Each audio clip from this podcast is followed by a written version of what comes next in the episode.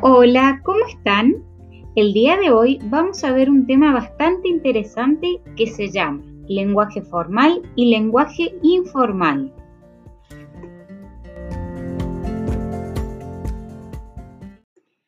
¿Alguna vez te has dado cuenta de la manera en que nosotros cambiamos nuestro tono de voz o nuestras palabras al dirigirnos a una persona en específico? Yo creo que sí. Fíjense, vamos a ver unos ejemplos. ¿Cómo ustedes saludarían a un amigo? Lo más probable es que utilicen las siguientes palabras. Hola, amiguis, ¿cómo estás? Muy bien, compa. ¿Y vos? Yo muy bien, gracias, Sammy. Quizás utilices algunas palabras como esas para saludar a un amigo. ¿Qué te parece? ¿A tu papá lo saludarías igual? Quizás lo saludarías así. Papá, ¿cómo estás? Te extrañé mucho. Hola, hija, yo también te extrañé mucho. Ay, gracias, papi. Quizás así hablarías con tu papá, pero ¿cómo hablarías con un profesor? ¿Lo saludarías también de compa o de amiguis? Mm, yo creo que no. Buenos días, profesor. ¿Cómo está usted el día de hoy? Muy bien, aquí en el trabajo. ¿Usted? Muy bien, aquí, lista para participar de la clase. Muchas gracias, profesor.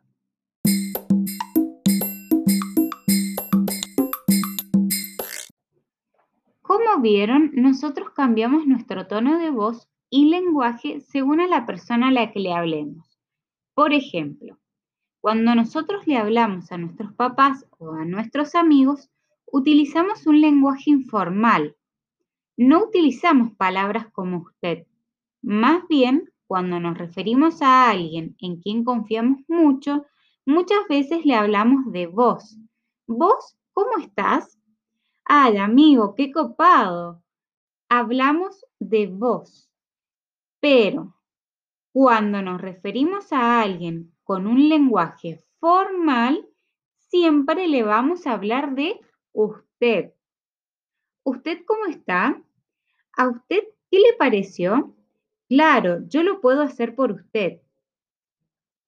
Esto implica que tenemos respeto cuando usamos un lenguaje formal, estamos mostrando respeto a la persona a la que hablamos. Y cuando usamos un lenguaje informal, simplemente mostramos que tenemos realmente confianza con la otra persona.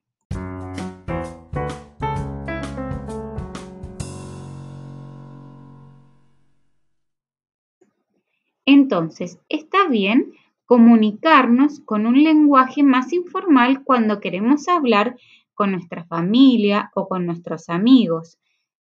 Pero cuando queremos enviar información importante o queremos comunicarnos con gente a la que no conocemos o, por ejemplo, con profesores o personas a las que les queremos mostrar respeto, por ser una autoridad, es mejor hablar utilizando el pronombre usted y expresarnos con palabras más formales.